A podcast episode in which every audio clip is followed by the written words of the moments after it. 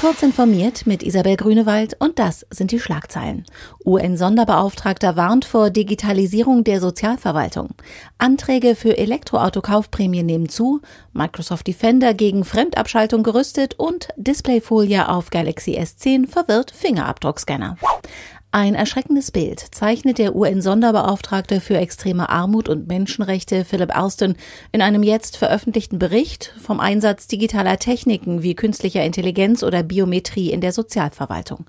Der Australier warnt darin, die Tatsache, dass selbst Regierungen in Ländern mit massiven Schwächen bei der Rechtsstaatlichkeit mit biometrischen Identifizierungssystemen ganz neue Möglichkeiten der Kontrolle und des Missbrauchs erhielten, sollte jedem, der sich auch nur entfernt für ein menschenfreundliches digitales Zeitalter einsetze, einen Schauder über den Rücken laufen lassen. Die staatliche Prämie für den Kauf von Elektroautos wird bei den Bundesbürgern beliebter. Die Zahl der Anträge habe in den vergangenen Monaten deutlich zugenommen, hieß es vom zuständigen Bundesamt für Wirtschaft und Ausfuhrkontrolle. Bis Ende September gab es insgesamt 141.000 Anträge. Nach der Entscheidung der Bundesregierung, die Förderbedingungen weiter zu verbessern, wird damit gerechnet, dass im kommenden Jahr 200.000 Neuanträge gestellt werden.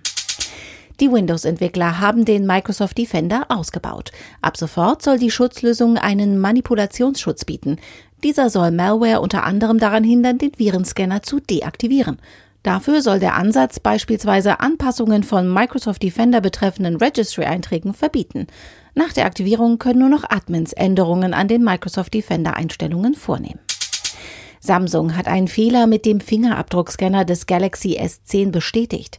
Der Scanner, der beim S10 unter dem Display sitzt und den Finger des Nutzers per Ultraschall erkennen soll, lässt sich demnach von inoffiziellen Displayschutzfolien aus dem Konzept bringen und erlaubt im Zweifelsfall einfach jeden beliebigen Finger zum Entsperren des Handys.